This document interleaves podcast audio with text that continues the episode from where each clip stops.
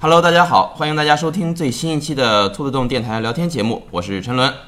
大家好，我是献计献策。我是袁绍，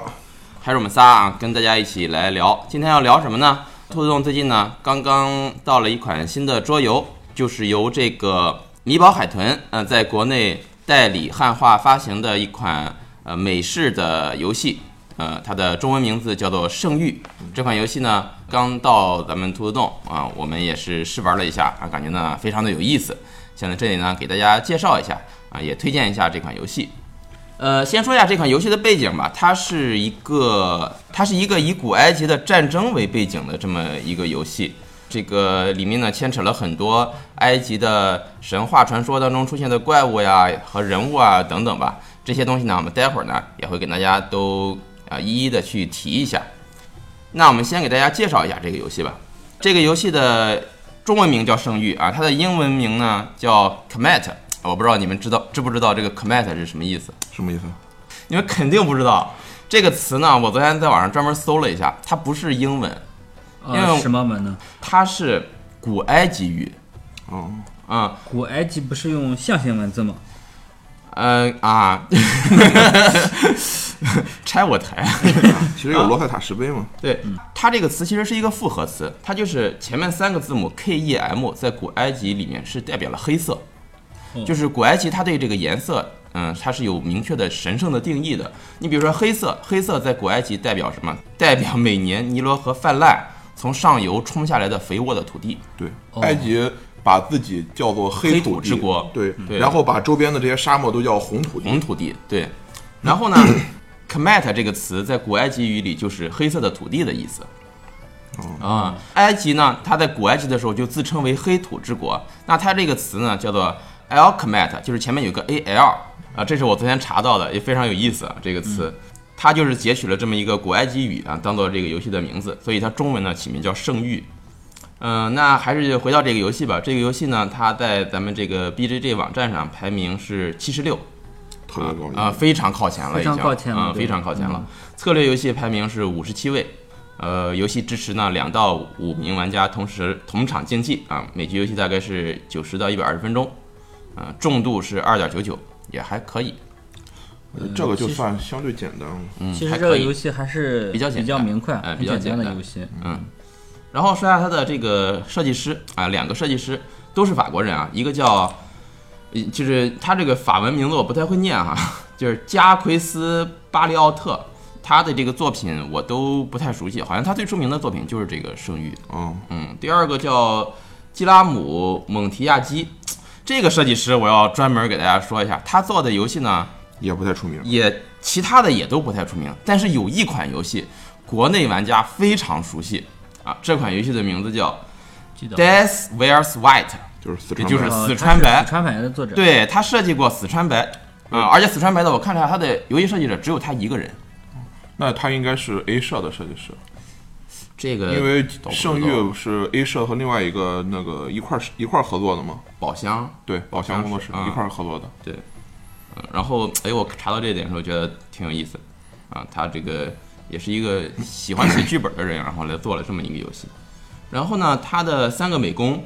三位美工呢都都是法国人，发现法国人好多法国人做游戏啊，做桌游啊，而且他们啊特别爱做，就是不是自己不是文化自己的国家文化的题材的像我东西。们兔子洞有的这个玉竹园，然后鬼故事、东海道都是法国人设计的，嗯对，分别而且对应的背景是日本、中哦不是中日、哎中国中和日中国和日本，就是他们特别喜欢其他国家的文化，我感觉。三个美工呢，第一个叫呃迪米特里贝拉克，这名美工呢，他曾经参与过《血碗》这个游戏的美美术设计哦啊、美式游戏对，专他业也美工，对他估计也是一个美式游戏的爱好啊者。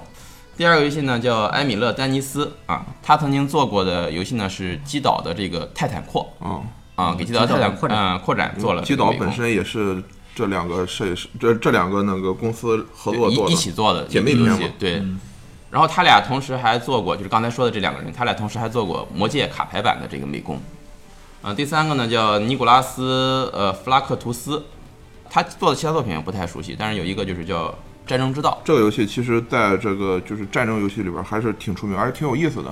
它是什么？是战旗还是？呃，对，第一它是一个模型战旗，第二它是一个骰子驱动的，哦啊，骰子驱动的模型战旗。对骰区不是随机性就要高一些吗？对，但是它的骰区和别的不一样，它的骰子没有点数，都是八面骰。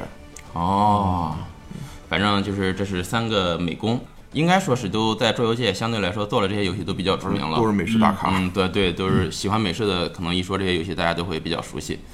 那这个游戏到了咱们兔子洞之后呢，我们也试玩了一两局，啊、感觉非常有意思。呃我感觉一般哈，因为我没赢 这么好的 游戏，哎啊。那大家听到这里就知道谁赢了，对吧？嗯那策策给大家介绍一下这个游戏的一些基本玩法吧。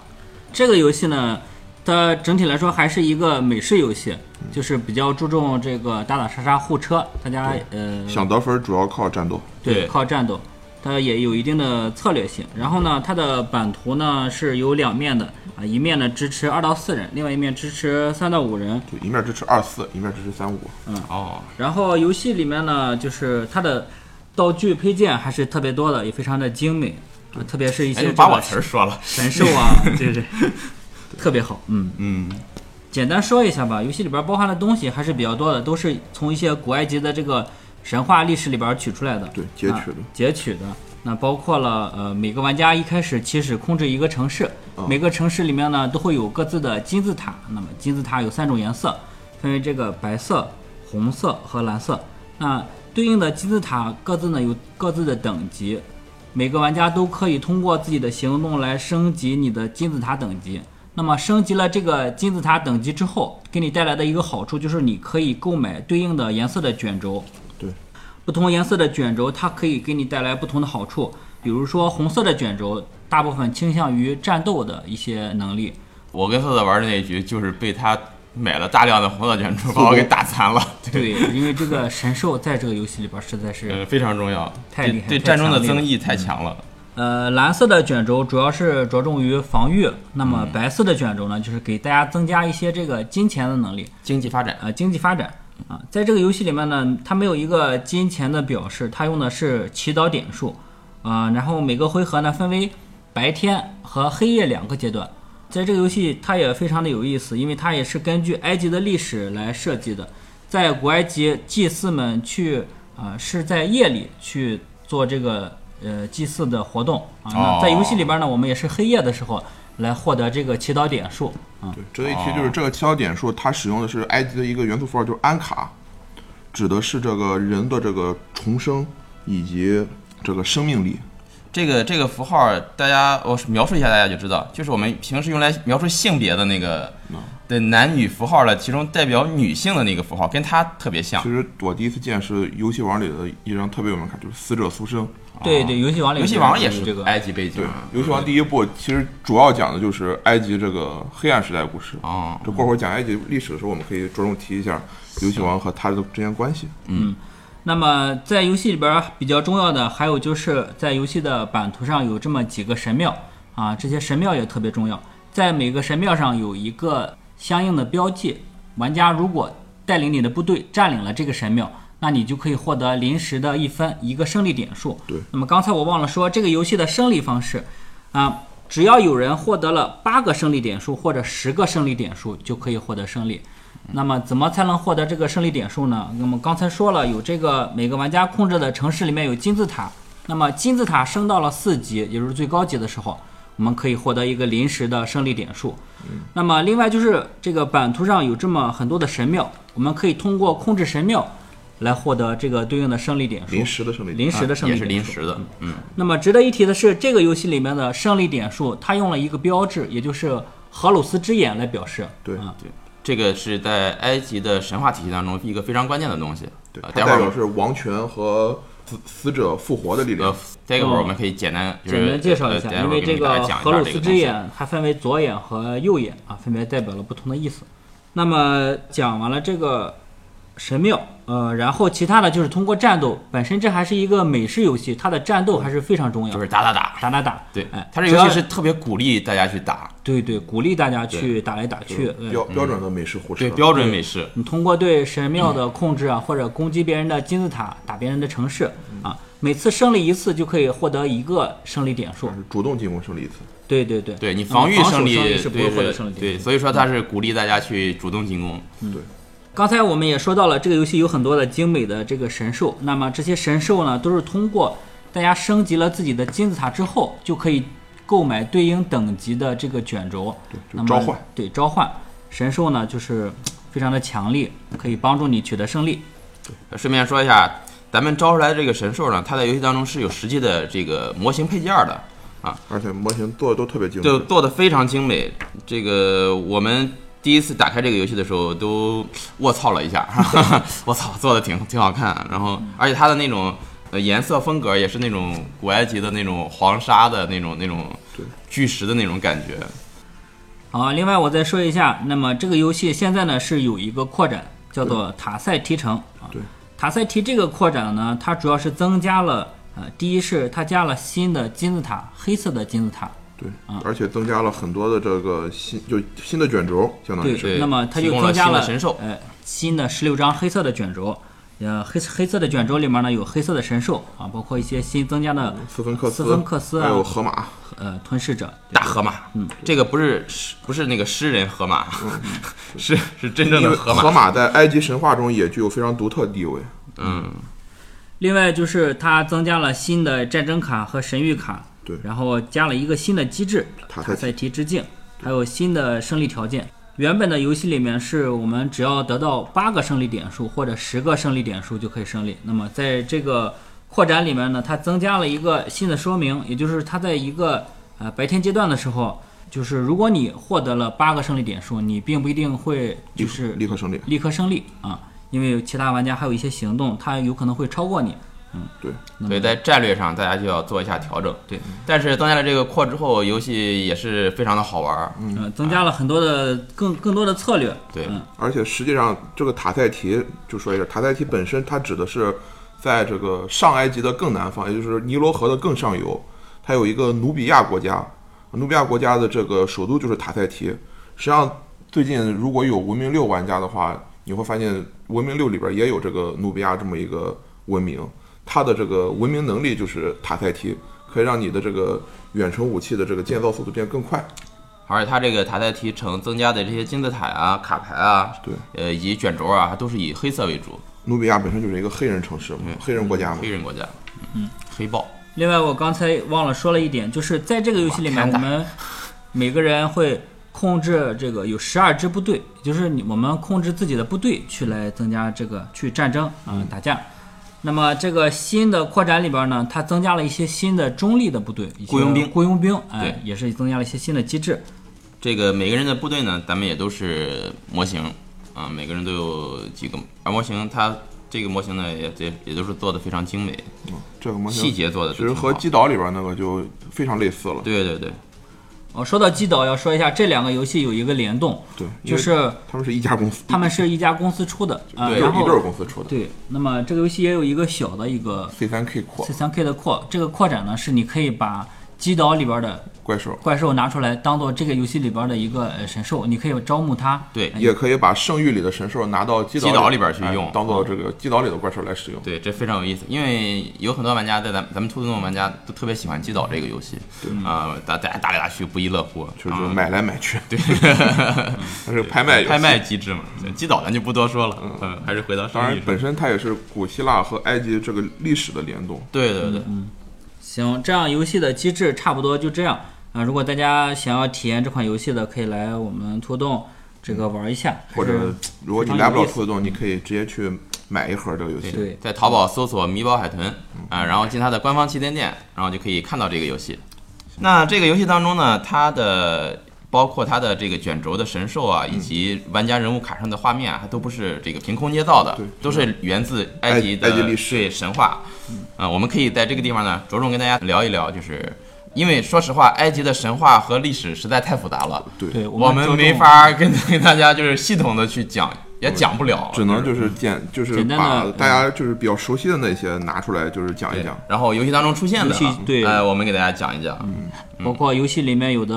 呃方尖碑、对，呃对对赫鲁对斯之眼啊，对对对跟这些埃及也相比关较的出名的东西，对对我们给大家简单聊一聊。首先，我我们还是从这个玩家的拿到的玩家本开始说。呃，在在这之前，我我们要先做一个免责， 就就是万一我们是哪个地方说错了，大家不要就是可以给我们提出来，但嗯是不要喷我们，因为我们确实这个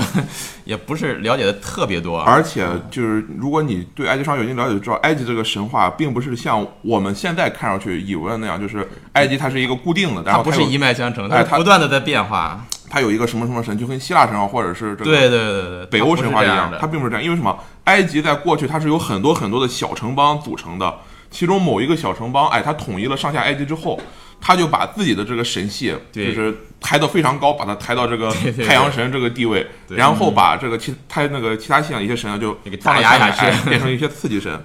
呃，举个例子吧，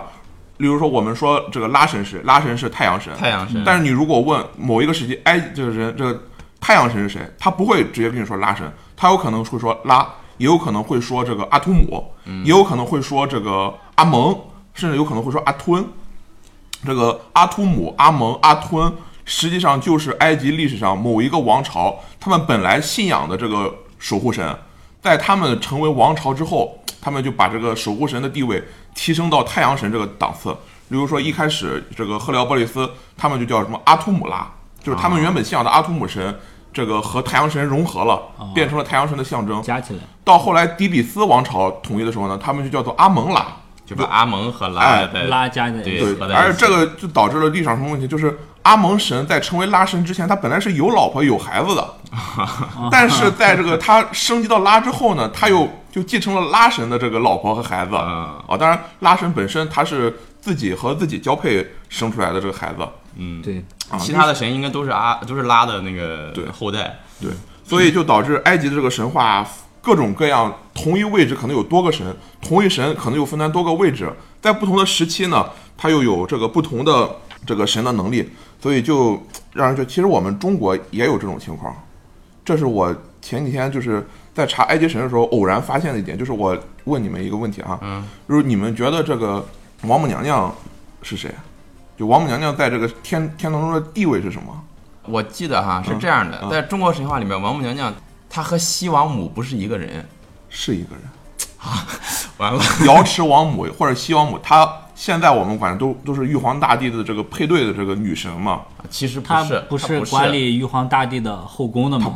玉皇大帝他是没有他没有后宫，玉皇大帝他是天人，他不需要交配的不。是她她，我记得我见过这个科普，就是嗯她不是玉皇大帝的老婆，对她，是玉皇大帝的老婆是谁呢？玉皇大帝的老呃，玉或者叫玉皇大帝的配对女神是后土娘娘，就我们说的皇皇天天后土里的后啊土。后土因为玉皇大帝在传统神话里他是掌管天的，那么与他对应的就是掌管地的后啊土就是地娘娘。啊，而这个王母娘娘，或者叫这个瑶池西王母，西王母她最早是掌管天下女神的，就是天下的女仙、女神都归她掌管。啊嗯，她的对位神呢是东皇太一， 哦也叫东王公。哦我们在这个屈原的这个九歌里面就会就会知道，这楚国人过去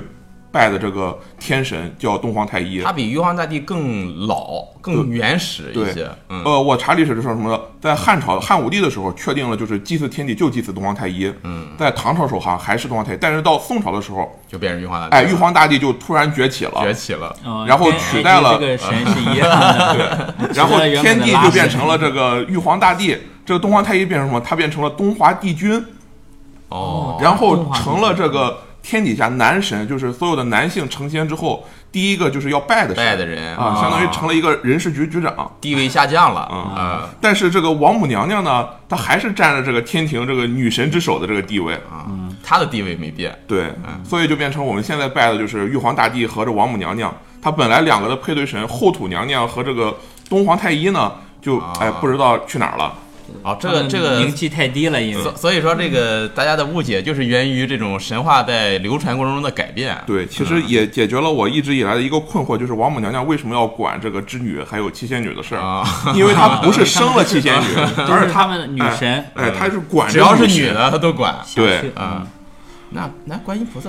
她非男非女归谁 管？嗯归如来哎管啊，啊。佛系的就对不释是迦牟一尼个管对，行行，哎，我们聊聊 跑了，呃，回来回来啊，继之续前聊埃我们及。从这个玩家版开始吧，就是嗯拿到玩家版之后，玩家版除了右边有一个这金字塔，就是标注你行动的之外，以及这个上方的安卡标注你这个信仰点数之外，它这个左边呢起到会有一演个神，这个神呢一共有因为有五个玩家嘛，所以其实是有五个这个不同的这个神，他们其实代表的是埃及这种五个城邦的守护神，分别分别是谁呢？第一个其实特别出名，他长着一个这个胡狼的头或者叫柴的头，他就是这个冥府的看门人阿努比斯那难道不是狗头吗？是胡狼头，啊，阿努比斯这个形象真的用的特别多了，在很多的游戏啊这个里面都有。影视作品里也非常是多。对，像《魔兽世界》里面就有，然后一个巨大的狗头人，啊或者一些这个什么对战类游戏，对。喜欢电影的肯定就是木乃伊那个电影对，啊，就而且就阿努特别比熟斯悉他是什么？他为什么会只管冥府呢？因为他是木乃伊的发明者。就是埃及人为什么要发明木乃伊？因为据我这个就是查阅资料，它显示什么？埃及人最早他是没有这个丧葬意识的，就是他们死了人之后就直接扔在这个外面，因为埃及那个地方非常干燥，所以扔的人都会变成干尸。一般不会腐烂。哎，但哦是到后来，埃及人有了这个丧葬意识之后，他就就把人关放在这个就是墓墓穴里，但是墓穴都是比较潮湿的，所以那个时候埃及人就发现，哦，我靠，尸体竟然会腐烂。嗯，后来呢，他们就经过了很长一段时间，就研制出了一种保存尸体的办法，就是把你的内脏取出来，然后用绷呃绷带绷好里面，放在棺木里，上里面就是填入香料、哎，香料和防腐剂对，防腐剂，放到烤箱里，啊，一百二十多，停五分钟就嗯可以这就是木乃伊的来历。对嗯对呃，而且这个阿努比斯呢，他本身也是埃及的这个九柱神中奥西里斯和奈芙蒂斯的这个私，其实相当于是私生子。嗯，啊，他的出生其实也导致了这个埃及历史上第一个就是邪神这个就是杀奥西里斯之被杀掉这个事情的发生。那么第二户玩家版呢，它长着一个鹰的头，这个神呢就是法老之神，就是赫鲁斯。刚才我们说到这个游戏中所有的分数都是用赫鲁斯之眼来表示的，嗯啊，这个神呢就是赫鲁斯，他呢是奥西里斯和伊西斯的这个孩子，也就是其实相当于是九柱神中正统的这么一个这个继承者，他也被认为是 这这个地方先跟大家说一下，九柱神是什么？九柱神就是埃及神话中，可以把它理解为就是就是最高顶端的九位相，相当于我们看希腊神话里边宙斯他们的一一众兄弟哎，，对，嗯奥林匹斯神系那对一对段儿，对就是然后就是在埃及神话，因为埃及神话，它刚才不说了，有很不同的城邦到了之后会有不同的这个神加进来，对，所以这个越九加越多。 对，九柱神这个体系呢，它实际上是那边有一个叫赫里奥波利斯的地方，他们和另外一个地方这个信仰呢融合之后，他们把自己的这个守护神阿图姆和另外一个地方的这个太阳神拉，就是合合成了一个神，然后把他们这些信仰神，哎，选择其中九个作为他们的这个主要的这个祭祀对象。行，那我们继续对继续继续聊这个荷鲁斯还没聊完哈，荷鲁斯，嗯，赫鲁斯呢，这一段我们可以在过过一会儿讲这个九柱神体系的时候呢，再着重提一下。赫鲁斯这个人呢，他相当于是人们会认为他是埃及里边第一个法老。柏拉图因为他是这个希腊著名的这个思想家嘛，他对埃及神话其实特别就是有想法。他当时觉得埃及的每一个神应该都对应了埃及上古时期的每一个这个城邦或者每一个国王。啊，但是在后来的这个考古发现中呢，可能就说只有赫鲁斯和与赫鲁斯战斗的赛特，他们两个在过去可能是真的有这么一场战战斗。斗，嗯，对，这场战斗也就是决定了谁统治埃及的战斗，所以日后的法老才会说自己是赫鲁斯的继承者，因为赫鲁斯在那场战斗之中，相当于是打败了赛特，把赛特杀掉了。赫鲁斯也有这个权力的象征的这种东西，嗯，嗯，那么第三个玩家版呢，上面画着是一个猫头，然后手上呢还拿着这类似于金刚狼的这爪子，这个呢就是哎，真的是，哎著名的这个猫神巴斯特。其实如果你们看美剧《美国众神》啊，或者是一些其他文学作品里边我，看过《美国众神》，对巴斯特这个女神还是挺出名的。嗯她最早其实是狮子神，因为在埃及神话之中呢，狮子神是对外战争时候的战神。嗯当他对内就是负责家庭这个事务的时候，他就会变成一个这个温顺可爱的这个猫神。毛，嗯。所以猫神在这个埃及神话里面是家庭守护神，所以在埃及神话里，经常会看到跟猫有关的元素。对，嗯就而是且埃他及们人会。把猫也做成木乃伊放起来。对对嗯对，就是猫还是挺神秘的，在埃及神话里。嗯啊，那么下一块玩家板呢，它就是一个鳄鱼，然后拿着一根这个权杖，这个呢，其实就是这个，如果你玩英雄联盟，你可能就比较熟悉。这个就是这个神叫索贝克。索贝克是什么呢？索贝克和九柱神体系稍微有点远，它其实是尼罗河之主，它是一个巨大的鳄鱼。对，它是鳄鱼嘛，那尼罗河里它是一有很多个鳄鱼。嗯河神吗？对它是众多河神中的一个。这是埃及河神，嗯， 而且继我们上 期法国河神之后就有而了且埃及据说就河是神当这个埃及历史就是进入了就是后半段的时候，曾经有一个王朝，他们就把这个索贝克就是和拉神进行了融合，就是索贝克拉，嗯就他也曾经登上过这个太阳神的这个宝座。而鳄鱼当时还很多埃及很多地方都去养这个鳄鱼嘛，然后最后一位呢，他身上有很多的蛇，这个蛇呢，在这个埃及神话里边也有很多的这个神对应，他呢就是瓦吉特。另外呢，他也是下埃及的守护神，上埃及的守护神是鹰神，下埃及守护神就是蛇神。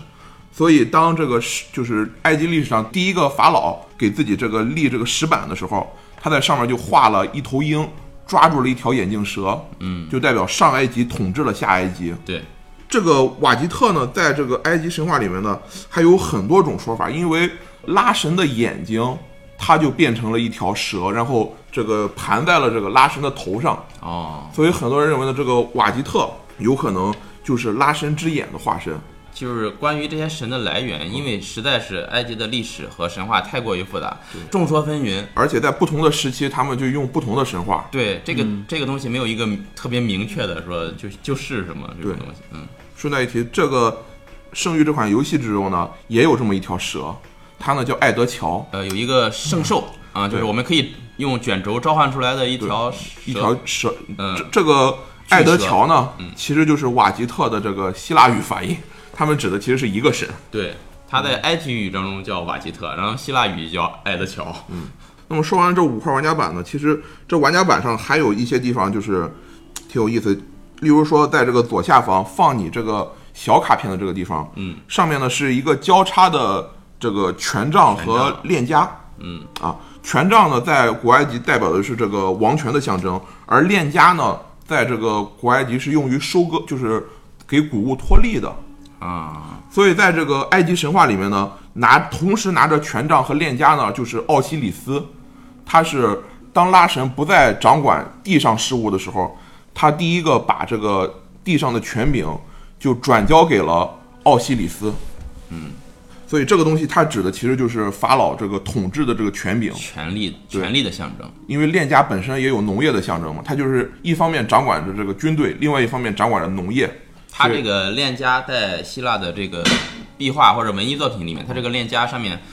会画的像麦穗儿或者稻穗儿一样的，类似于这种东西。因为这个彰东显西这本来农业就的这是个给东西谷物脱粒用的。对，嗯。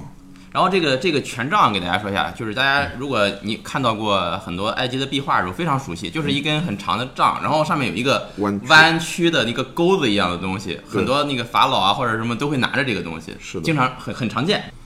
那么说完了玩家版呢，还要说一下这埃及就是《圣域》这个游戏的地图啊，这地图上呢会有很多很多的这个方尖碑。这个方尖碑是什么呢？其实如果玩过游戏王的人可能就知道，这个游戏王中有一个三幻神，三幻神呢，其中红色的叫奥西里斯啊，这个过会儿会讲，他是九柱神中的一位，黄色的是拉。拉神就不用说，是他是埃及的创世神，也是太阳神。嗯，那么蓝色的呢，就叫欧贝利斯克。欧贝利斯克这个欧贝利斯克呢，其实就是埃及的这个方尖方碑尖碑，嗯啊。方尖碑呢，它代表的是神的权柄啊。嗯很多这个西方研究学者认为，它代表的是拉神创造世界的那段历史的象征。嗯。然后在这个方尖碑的这个最顶端呢，它会有一个金色的这个三角状的这么一块石头，这个呢叫吞吞石。这一块呢，实际上指的就是拉神创造世界时他所踩的第一块石头。因为在埃及历史之中呢，这个拉神他其实是从一片这个原始的大海叫努恩之中升起来的。嗯，他脚下踩的这一块闪着金光的石头呢，叫吞吞石。其实呢，也代表了就是太阳从这地平线外升起时候的第一抹亮光。照到的地嗯哦对方，嗯，因为它拉神是太阳神嘛，对嗯，那么实际上，方尖碑在制作的时候，它的顶端呢都会放一些这个金属，对然后太阳照上去的时候就会闪烁。金光，对发光，嗯，那么在游戏当中，这个方尖碑的作用呢，就是大家可以从一个有方尖碑的地方传送到另外一个有方尖碑的地方。或者从你有金字塔的这个城邦内传到这个有方尖碑的地方。那么，嗯其中有一个神庙呢，就是在一个独立的岛屿上，大家只能通过方尖碑方尖碑传传送送才能到这个神庙。对，方尖碑在古埃及当中也有一个非常，也是一个非常象征性的东西。嗯，很多作品当中都会见到这个东西。像英雄无敌，对，这个 找齐方尖碑就能挖掘到最后的圣物。那么说完了这个游戏玩家板，还有一些地图呢，然后我们就可以提一提这个埃及这个神话到底是怎么一回事。首先要说一下，我们我们这一次提的埃及神话，其实我们就只提呃赫里奥波利斯神话，就九柱神体系这一段九。柱神体系，啊、当然我们知道后来还会有这个底比斯三神，就是刚才说的这个阿蒙拉呀，这之类的这一这些什么，但是因为我们对这一块了解确实有限，就只能讲这个就是最为大众所熟知的这一这一段的历史了。嗯，那么九柱神体系呢，就是其实就是说，就他们最信奉这个九个神嘛。对，这九个神是什么呢？呃，可以一个一个来说。首先第一个肯定就是创世神拉，拉神。啊，拉神呢，它其实在这个赫利奥波利斯体系中啊呢，它会有三个不同的名字，分别代表了这个日出时间、正午时间以及黄昏时间。嗯啊，日出时间的拉呢被称作凯布利，在游戏中呢也有它对应的这个化身，就是那个圣甲虫，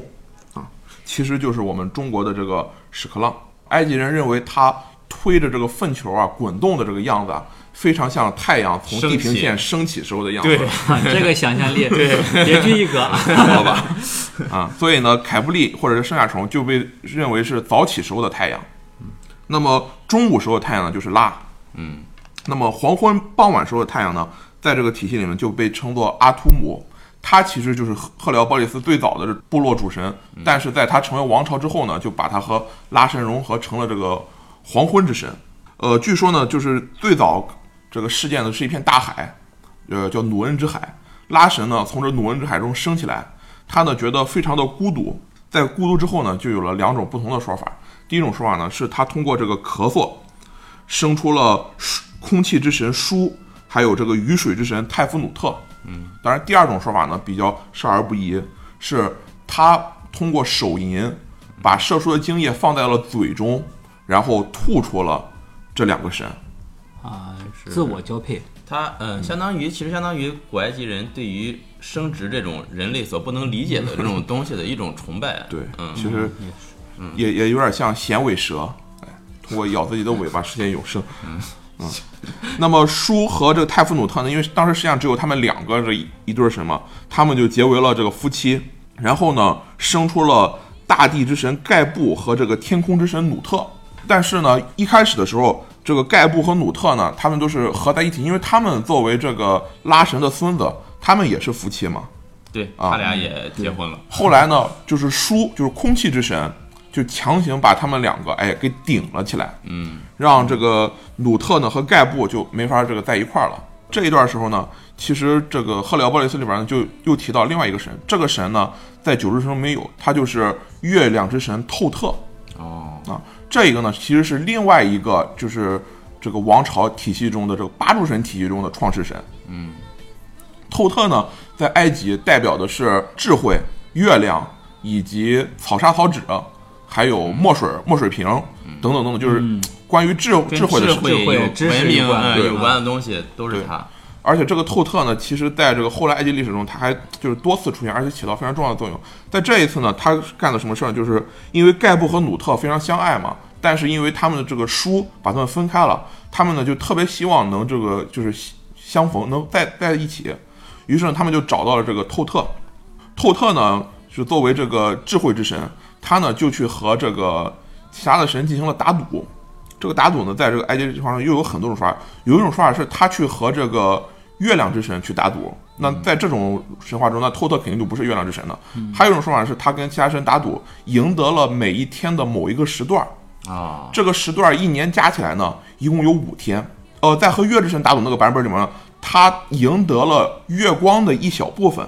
然后三百六十天加起来呢，也凑够了五天的这个光明。嗯，不管怎么样呢，最后的结果就是，就是一年这个在埃及历史上是认为一年不是三百六十三百天，六十对，天，埃及历史三百六十天，但是呢，这个透特给这个天空之神和大地之神，就是盖布和努特呢，赢得了额外的五天。然后这五天呢，就不在这个埃及这个每个月里边了。嗯，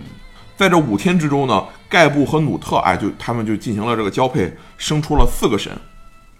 这四个神分别是谁呢？就是奥西里斯、伊西斯、赛特和这个奈芙蒂斯。他们都是什么神呢？呃，奥西里斯他们也呢都，是九柱神之九柱神。哎，九柱神，其实刚才已经说了，拉神、泰夫努特神、书神、盖布神、努特神，这现在呢已经是有了五个神了。对，所以九柱神的再最加上后这四四神呢，孩就子是他的这个对第四代对嗯，啊。奥西里斯和伊西斯呢是这个大儿子和大女儿。奥西里斯呢后来就掌管了这个拉神的权柄，所以呢他就是在埃及上人会认为是这个第一是农业之神，第二呢就是王权之神，然后呢他还是冥府的掌控者。因为过会儿我们就知道，这个奥西里斯他最后是被杀掉了，进了这个冥府。伊西斯呢，作为奥西里斯的妻子，她呢就是生命之神、魔法之神、婚姻之神，她也是法老的母亲。赛特呢，这个神的地位可能就和我们熟知的这个洛基就有点像了，他是混乱之神、力量之神，后来呢，他也变成了沙漠之神。嗯因为他是二儿子嘛。最后一个呢，就是这个奈芙蒂斯，他呢就是房屋之神以及死者的守护神，同时呢，他也是阿努比斯的母亲。啊，首先其实就要我们就要重新说一下阿努比斯诞生的过程。这个戴夫蒂斯呢和伊西斯他长得非常像，所以据说有一次呢，奥西里斯就把他们两个给搞混了，和这个奈夫蒂斯呢进行了这个哎交配，生出来了一个这个长着胡狼头的这个阿努比斯。这个事儿呢，就是让赛特呢非常的这个生气，因为赛特第一他是一个二儿子，但是呢他在埃及之中是属于力量之神，就他非常强大。嗯，但是呢他一方面嫉妒于哎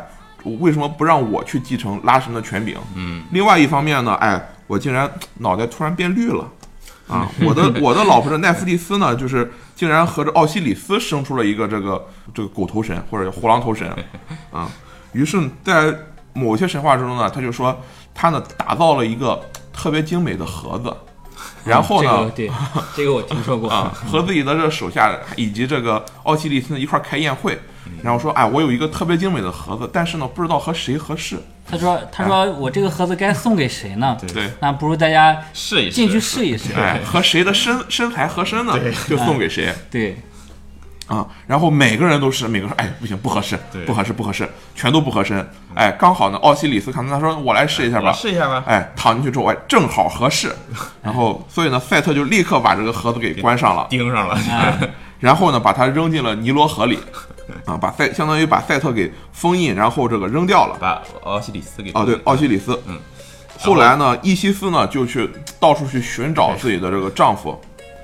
在这个某些神话之中呢，她后来是找到了丈夫，但是马上又被赛特哎给这个杀掉了。嗯啊，杀掉之后呢，就有了很多种说法，其中一种说法就是赛特把奥西里斯杀掉之后，把赛特的这尸体分成了十几块儿，然后埃及的每个城邦哎，他都有幸分到了一块儿。碎 尸，嗯，后来呢，伊西斯和这个奈芙蒂斯呢，就是他一块儿去把这个奥西里斯的这个尸体哎又重新拼了回来。找回来了。啊，当然有一个说法是他们找回了所有的部分，但唯独缺了一块儿对，哎缺了啊，作为男人最重要的一块儿，啊，就是生殖那一块儿生殖系统、生殖器没有找到。哎啊，，据说那被鲶鱼吃掉了。哦，对对对，是的。所以埃及人他们不吃鲶鱼。对，对，在另外一种说法呢，伊西斯他这个在这个找到奥西里斯之后呢，就通过这个魔法的方式，给他这个又重新铸造了一块这个新的生殖器。嗯，他们之后呢，就生出了啊，或者我们就生出了这个刚才玩家版中提到那一个赫鲁斯。嗯啊，赫 鲁斯呢，他就已经不是九只神中，但是他是实际上是相当于是第一个法老。嗯，在赫鲁斯出生之后呢，这个奥西里斯他因为已经死过了嘛，他呢就去当了这个冥王，去掌管冥府了。嗯，哎，其实刚才忘了说另外一种说法是什么，另外一种说法就是他这个尸体其实是被阿努比斯给拼回来的。哦，阿努比斯为什么会发明木乃伊，就是因为要把他的十四块躯体用这个哎他的那个绷带就重新包起来。哦缠到一是起这样，对嗯，然后阿努比斯最早他是冥神嘛，然后他就把冥王这个权利给了这个奥西里斯。所以在埃及神话中呢，有的时候我们我们现在一般都说是阿努比斯，哎，负责用这个马阿特的羽毛去称量死人的这个心脏到底有多沉。对，但是在另外就是一些神话之中，就是主要是真正掌管这个事情的，并不是这个阿努比斯，而是奥西里斯，哦他才是真正这个用这个马阿特这个羽毛去称量的人。当然，这个马阿特呢，也是这个埃及神话中的某一个神，但不是九柱神体系的一个神，嗯他在另外一个体系之中，作为拉神的女儿、正义之神而存在，啊，或者叫法律之神。她的这个，因为她是一个这个人头然人身，然后长着翅膀的这么一个女神，所以呢，她的羽毛就可以拿来用来称量这个人死后所犯的当罪做孽。呃天平。那么在赫鲁斯出生之后呢，这个赛特他就又不高兴了，他说：“那既然现在奥西里斯去当冥王了，这个地上的权柄是不是应该交给我了？这毕竟除了天地之神的这个唯一的儿子就是我了。”但是呢，这个伊西斯因为她很生气，赛特杀了自己的丈夫，嗯，所以呢就希望让自己的儿子而不是赛特来当这个地上的国王。这一段呢，其实我们现在了解的大部分都是通过希腊人，因为希腊人后来这个拿了很多这个古埃及历史嘛，希腊人他写的一些这个诗篇啊，以及这个话戏剧啊，了解到的。其实古埃埃及神话为什么后期也变得比较乱？嗯就是和不同有有阿拉伯人来来传不，送阿拉他们伯那的个就太晚了，其实对当时是有亚述人入侵了他们，啊对有亚述人波斯人入侵了他波斯人们，最后他们被这个亚历山大对给这个从波斯人手中又夺了回来。呃最后一个王朝不托勒密王朝嘛？托勒密其实就是亚历山大的这个一个部将。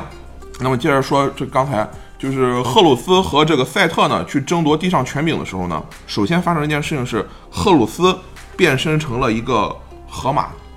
因为河马在这个埃及神话中呢，其具有非常特别的地位，它是力量以及这个吞噬一切的象征。嗯，据说他在变成河马之后呢，就狂性大发，把自己母亲的脑袋给砍了下来。嗯，所以呢，在这个某些这个神话之中，伊西斯最后他长的不是他一开始那个脑袋了，而是长了一个母牛的头。嗯哦这个母牛的头是透特就在他砍了脑袋之后送给他的，哦就把母牛头给他之后，他就成了母牛神，以及母牛也代表这个繁荣和生育嘛。嗯那么他变荷鲁斯变为河马之后呢，他很快又这个恢复了这个人形，然后呢，赛特又也变成了河马，去和赫鲁斯作战。反正就是河马对，这个赛特变成了河马呢，就非常的强大，因为赛特本身就是力量之神嘛。对，但是赫鲁斯据说当时他坐在一个独木舟上，然后用这个手中的这个长矛不停的给赛特放血，嗯，最后生生的把这个赛特给这个放死了。在这个过程之中呢，据说呃，第一是赛特挖出了荷荷鲁斯的一只眼睛，左眼另外呢，赫鲁斯呢也这个斩掉了赛特的这个睾丸，一粒睾丸有的时候说是两粒，哦这一段呢，其实就和之前说的这个赛特分分尸这奥西里斯有点像。嗯为什么？因为赛特把赫鲁斯的眼睛分成了很多块儿，然后也散布到了世界的各地。嗯，但这一段呢，最后就说是月之神透特帮助这个赫鲁斯把这个眼睛又一点一点的给拼了回来。哦但是呢，最后拼出来呢是六十四分之六十三块儿。哦少了六十四分之一块儿，嗯这一块儿呢是由透特的这个法术制成的，嗯所以呢，赫鲁斯之眼在这个埃及神话中呢就具有了特别的含义。对，一般认为，第一，它是王权的象征；第二呢，它也是这个让死者复活、让失去的东西变完整的象征。嗯而且在埃及的这个计数法之中呢，也会用赫鲁斯之眼去表示二分之一、四分之一、八分之一这种这个分数形式。嗯，就是你画赫鲁斯之眼的某某一笔，或者画个眉毛代表几分之几，嗯啊，画个眼珠代表几分之几，就缺一笔代表多少多少分之多少，啊，用赫鲁斯之眼表示这种东西。那么在神话也和后后来的文化进展呃对产生了联系那么最后呢， 这个赫鲁斯用这种这个放血的方式，最后是杀掉了这个赛特。嗯，但是呢，透特神现在又出现了啊！当然，这是在某些神话之中，这个透特他就是整天闲着没事干，因为他就是因为特别有智慧嘛，特别有智慧，他就什么？他说，如果你把这个赛特杀了的话，因为他是我们之中掌管力量的神嘛，我们就没有办法去对抗这个黑土地之外的混沌了。嗯，我们大家都知道，埃及把人自己叫做黑土地之国，他们把周边那些荒芜的地区，因为我们知道埃及其实一直受到这个沙漠化的这个困扰嘛，嗯，外边这些当时可能都是一些这个这个沼泽或者是这个沙地，嗯，把外边呢叫做红土地，就是沙漠。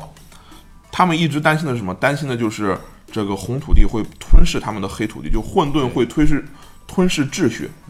所以呢，最后他又把赛特给复活了，然后说你不能再当这地上的这个国王了，嗯，但是呢，你可以成为红土地之主，嗯，你可以就到这个野外去帮我们守着这个边疆。所以呢，赛特最后就成了这个埃及中的沙漠之神。其实到这儿呢，这个埃及的这个神话历史就在九柱神这体系里面就告一段，因为赫鲁斯在他不在这个掌管地上权柄之后，相当于是把他的权柄传给了下一个法老的。在之后的历史上，就相当于是法老作为这个赫鲁斯的传人，一代一代向下传，就进入了这个就是神话过渡到了这个历史这么一段了。当然这一块儿在这个不同的体系中呢，也有种种不同的说法，而且到了这个就是埃及王朝的这个后半段呢。当时这个法老都说自己是神嘛，死了之后就回回归那个对对对，魂归这个神国了。嗯，但是有一年，就是在相当于是在就是第七王朝吧，当时的法老就写了一块石碑说，尼罗河已经连续七年没有泛滥了。嗯，然后这个我们所有的存粮都吃光了。这一段其实指的就是埃及这个就是上古王朝和这个中间段王朝，它中间有一块黑暗时期。嗯，这个黑暗时期的主要原因就是因为尼罗河不再泛滥。大家可能都知道，埃及的古代它是靠着这个尼罗河才能这个繁衍昌盛的。尼罗河呢，实际上是从这个非洲南部，从现在埃塞俄比亚地区的这个山脉里，就是雪山融化所冲出来这么一条河。它呢会带着各种各样，就跟我们黄河似的，带着上游各种各样的这个土壤，就是淤泥，冲到埃及的下游，然后形成冲积平原。所以呢，这个埃及人呢，他就就在这个尼罗河两边筑上了这个大坝，然后当这个尼罗河的泛滥期过了之后呢，他们就上这个坝上，在这淤泥上进行这个种植，种植，哎，种出来粮食之后呢，就是什么？所以呢，他们一方面特别担心尼罗河的这个水冲过了大坝，把他们的这个家园给蔓延；另外一方面，他们还担心尼罗河不泛滥，因为一旦尼罗河不泛滥的话，没有水，没有没有对泥他们就根本没法进行这个种植作业了。嗯对尼罗河是每年的六月到十月定期泛滥，夏天泛滥，对然后洪水退却之后就会有有很多肥沃的河泥，对就可以成为庄稼生长的上乘肥料。然后他们会种植棉花、水稻、小麦这些作物。咱当时可能主要种的是从这个小麦吧，因为我们知道水稻是从中国这边这个产生还的是，小麦为主。嗯，这个小麦是从这个两河流域这个率先驯化，然后传播到世界各地的。然后顺便说一下，这个尼罗河的泛滥有也有一个神话传说，就是刚才咱们说那个奥西里斯嗯被、被赛特装进棺材扔进尼罗河嘛，然后这就是尼罗河每年泛滥一次的原 因。天哪！他在河子里边 对对，也不老实兴风，作浪在盒子里边是盒子。那么在这个因为尼罗河那段时间不再泛滥之后呢，就是埃及进入了黑暗时期。那段时期的这个结果是什么呢？第一就是对法老的这个信仰就不再认为他就是有这么神圣，不再只信奉法老了。嗯，人们开始转为信奉各种各样的这个城邦的这个保护神，就是地方的这神系，又重新兴起了。第二呢，其实这和游戏王就有点关系了，就是在那个时候的黑巫术就开始大行其道，哦，因为官方信仰不在这个受人尊敬之后，就各种各样的神，包括嗯民民间信仰哎石假面啊，什么这个黑魔岛啊，就这个纷纷在这个黑暗时期呢，就这个兴盛 起来了。舆论的阵地我们不去占领，就是别人占领。其实现在我们知道，种种埃及神话都是从这个黑暗时期开始萌芽的。嗯，当然再，再之后呢，就是一个新的这个王朝取代了原本的王朝。那新的王朝嗯就带来了这个新的神，就是后来所说的底比斯的这几个神，他们呢就用这个阿蒙取代了一开始这个阿图姆，嗯重新挂上了这个拉神的这个标签儿。嗯那他们就说我你们这个已经过时了，我们阿蒙才是真正的这个太阳 神。嗯，当然这一块儿呢就是，嗯，更往后是这件事情这一块儿我们呃在这儿呢就先不再多讲了 对，，嗯哎因为跟游戏关系就不是很大了。对，呃，因为说实话，西埃及的这个历史和神话体系都非常的复杂，而且混乱，应该说是。对对，呃，也非常不好聊。它不像我们熟知的希腊神话呀，或者其他的神话体系非常的明确，所以说在这个地方我们只能就是挑一些大家都比较相对比较熟悉的一些东西，或者说大家都对这些他们的来源比较确定的东西来跟大家讲一讲，也是挑着一些游戏当中出现的这个神或者圣兽啊，跟大家聊一聊。还是刚才一开始说的那个，如果有讲的不对的地方呢，呃还请大家见谅，也请大家给我们提出来。嗯，反正呢，呃，《圣域》这款游戏呃它既有历史背景，那玩起来呢也非常有意思，也欢迎各位呢就是来兔子洞来体验一下这款游戏。如果觉得哎玩的非常的开心啊，也可以去淘宝上买一个啊，或者通过我们兔子洞来买一个，这个回去跟你的小伙伴们一起玩儿啊，呃，也是非常的有意思。既玩了游戏又增长了知识，对，学习了埃及的神话和历史。哎，妈妈再也不用担心你们的学习了。嗯，哎，我们关于埃及的神话和历史呢，真的就不敢再多聊了。对， 说实话，这个真的这个这个领域太太太难以去聊。呃，那我们今天要不、呃、时间也差不多，我们就先到这儿。嗯，呃，如果大家对埃及的历史和神话有兴趣呢，我们可能会跟大家再做一些其他的节目来聊，就单独聊一下埃及的有关的东西啊、也有可能，也有可能不聊、这啊个东西。如果你对神话特别了解，你们也可以和我们哎，我们一起聊一聊这世界各地的各种神对，话。来跟我们一起聊。嗯，对，毕竟现在我觉得是 PS 上的战神发售了，战神采用的现在是北欧的北欧神神话北欧的神话对对体对系。那他一开始他也考虑过埃及的神话体系，但后来他放弃了，嗯就是因为为他然后没被法玉璧拿起来。 没法沿着历史再往前走了。对对对，他把这个希腊神杀完了，埃及那个时候都已经快成罗马的一个行省了，嗯就更不好弄了所以神话这方面还是特别有意思。对希望啊。对，例如说，如果你对 P 五哎特别喜欢的话，它啊里边对每一它个也这个是面具对对都是就是世界各种神话的神，对，各种的神话里面。对，像印度神话什么，在这个 P 五里边它都有。行，那我们就不再多聊了，因为这这要展开聊，真的又没完没了了。嗯，那我们今天节目就先到这儿。大家如果对我们的节目有什么意见或者建议呢，也欢迎在评论区留言。嗯，啊，也希望大家继续关注收听我们兔子洞电台的其他的节目。那我们就下期节目再见，嗯下期再见。再见。啊拜拜。 Many nights we prayed with no proof anyone could hear. In our hearts, a hopeful song we barely understood. Now we are not afraid. Oh,